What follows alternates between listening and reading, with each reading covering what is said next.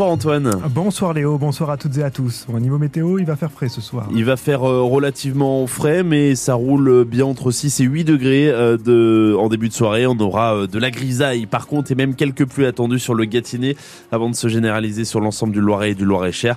Demain, toujours un temps nuageux avec des températures maximales jusqu'à 9 degrés. À Orléans, une peine d'un an de prison avec sursis requis cet après-midi par le tribunal correctionnel à l'encontre d'un chauffeur de camion-ben. Ouais, pour des faits remontant au 7 juillet 2017. Ce jour-là, le chauffeur du camion-ben âgé de 50 ans écrase un de ses collègues de 45 ans en effectuant une marche arrière dans la rue de l'Aïr, quartier du Noix. La métropole était également mise en cause. Elle était représentée par le directeur général de la gestion des déchets. Bonjour François Guérou. Bonjour. Euh, le procureur a demandé la relaxe pour la métropole d'Orléans. Oui, dans ce dossier, il y a une certitude, à résumer le procureur. Si le chauffeur Reaper n'avait pas fait cette marche arrière, eh bien son collègue ne serait pas mort. Or, une marche arrière, c'est interdit par le code de la route dans une rue à sens unique, comme l'est la rue de la Hire, camion ben ou pas. La responsabilité du conducteur ne fait donc aucun doute. D'ailleurs, lui-même l'assume pleinement à la barre. Je suis navré. On était bons collègues et même amis. Je vis tous les jours avec ça. Mais faut-il demander aussi à la métropole de rendre des comptes? Oui, estime la famille de la victime, car ces marches arrière de confort effectuées pour gagner du temps, la métropole était au courant et fermait les yeux. Et parce que le signal sonore ne fonctionnait pas quand on enclenchait la troisième vitesse de recul, un problème que le chauffeur affirme avoir signalé un an plus tôt. Mais ces négligences constituent-elles une faute pénale? Je ne crois pas, estime le procureur. Ce camion Ben n'était pas une épave, il était contrôlé tous les trois mois et les chauffeurs étaient correctement formés. Il ne faudrait pas vouloir chercher une responsabilité à tout prix, en suggérant donc au tribunal la relaxe. Et le jugement sera rendu le 22 février prochain. Un incendie cet après-midi à Loris. 40 pompiers et 10 engins engagés depuis le début de l'après-midi pour un feu dans un silo agricole appartenant à la société Axéréal, le long de la départementale 44. Le silo contenait 300 tonnes de soja, mais les pompiers précisent que la combustion est lente et visible sur 5 mètres carrés. Tout le soja est en train d'être évacué avec l'aide de trois salariés. L'opération devrait encore durer plusieurs heures. Un accord a été trouvé cet après-midi par la commission mixte paritaire sur la loi immigration. Les sept députés et sept sénateurs sont parvenus à un accord. Le texte sera soumis au vote du Sénat et de l'Assemblée dans la soirée. Un texte durci proche de la version du Sénat. La régularisation des sans-papiers dans les métiers en tension prévue initialement est rendue plus difficile.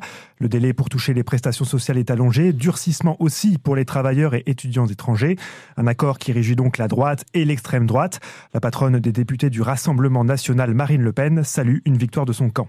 On peut tout de même se réjouir d'une avancée idéologique, d'une victoire même idéologique du Rassemblement national, puisque est inscrit maintenant dans cette loi la priorité nationale, c'est-à-dire l'avantage donné aux Français par rapport aux, étrangers dans l'accès à un certain nombre de prestations euh, sociales. C'est une grande victoire idéologique de notre mouvement. Et cet accord suscite la colère dans les rangs de la gauche. Le chef des députés socialistes, Boris Vallot, appelle les parlementaires de la majorité à faire barrage au texte lors du vote de ce soir. Toutes euh, les transgressions euh, ont été commises.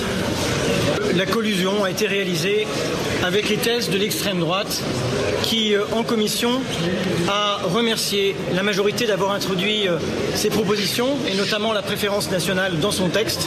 Maintenant, il s'agit de savoir s'il demeure dans cette majorité des femmes et des hommes qui se souviennent qu'en 2017 et en 2022, nos voix se sont mêlées aux leurs pour faire obstacle à l'extrême droite, à Marine Le Pen et à ses thèses. Le député Renaissance Sacha Houlier, président de la commission des lois et figure de l'aile gauche de la majorité, va voter contre le projet de loi immigration.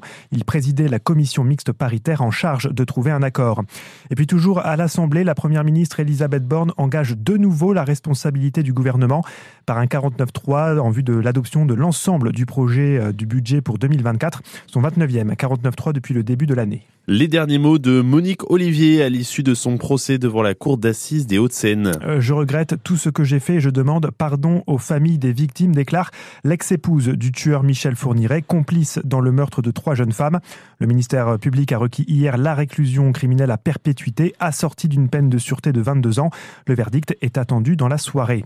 En France, les agriculteurs vont bénéficier d'une enveloppe complémentaire de 150 millions d'euros pour financer des mesures agro-environnementales et climatiques, annonce du ministère de l'Agriculture. Ces aides sont destinées à soutenir la transition des exploitants, une rallonge budgétaire demandée par la Confédération paysanne. Du basket ce soir, l'OLB peut se refaire une santé quelques jours après sa défaite contre Vichy. Avec un déplacement en Savoie, les joueurs de Germain Castano affrontent Aix-Maurienne, l'avant-dernier de Pro B. C'est la douzième journée du championnat, victoire obligatoire pour les Orléanais, quatrième, afin de rester en contact avec les équipes de tête. C'est un match à suivre en direct et en intégralité sur France Bleu Orléans, prise d'antenne, à 20h pour le coup d'envoi. Jeanne d'Arc a l'honneur ce soir, Léo, sur France 2, dans un docu-fiction qui prend la forme d'un film d'animation.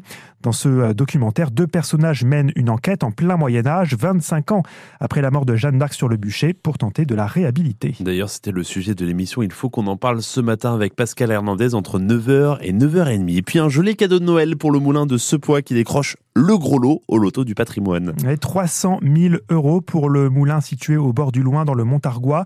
C'est une annonce de la mission Stéphane Bern ce matin. Ce site comporte deux bâtiments datant des 17e et 19e siècles. Depuis deux ans, un couple a repris ce moulin qui recommence à produire de la farine. La propriétaire, Marie-Anna Rego Lopez Caroué, l'assure.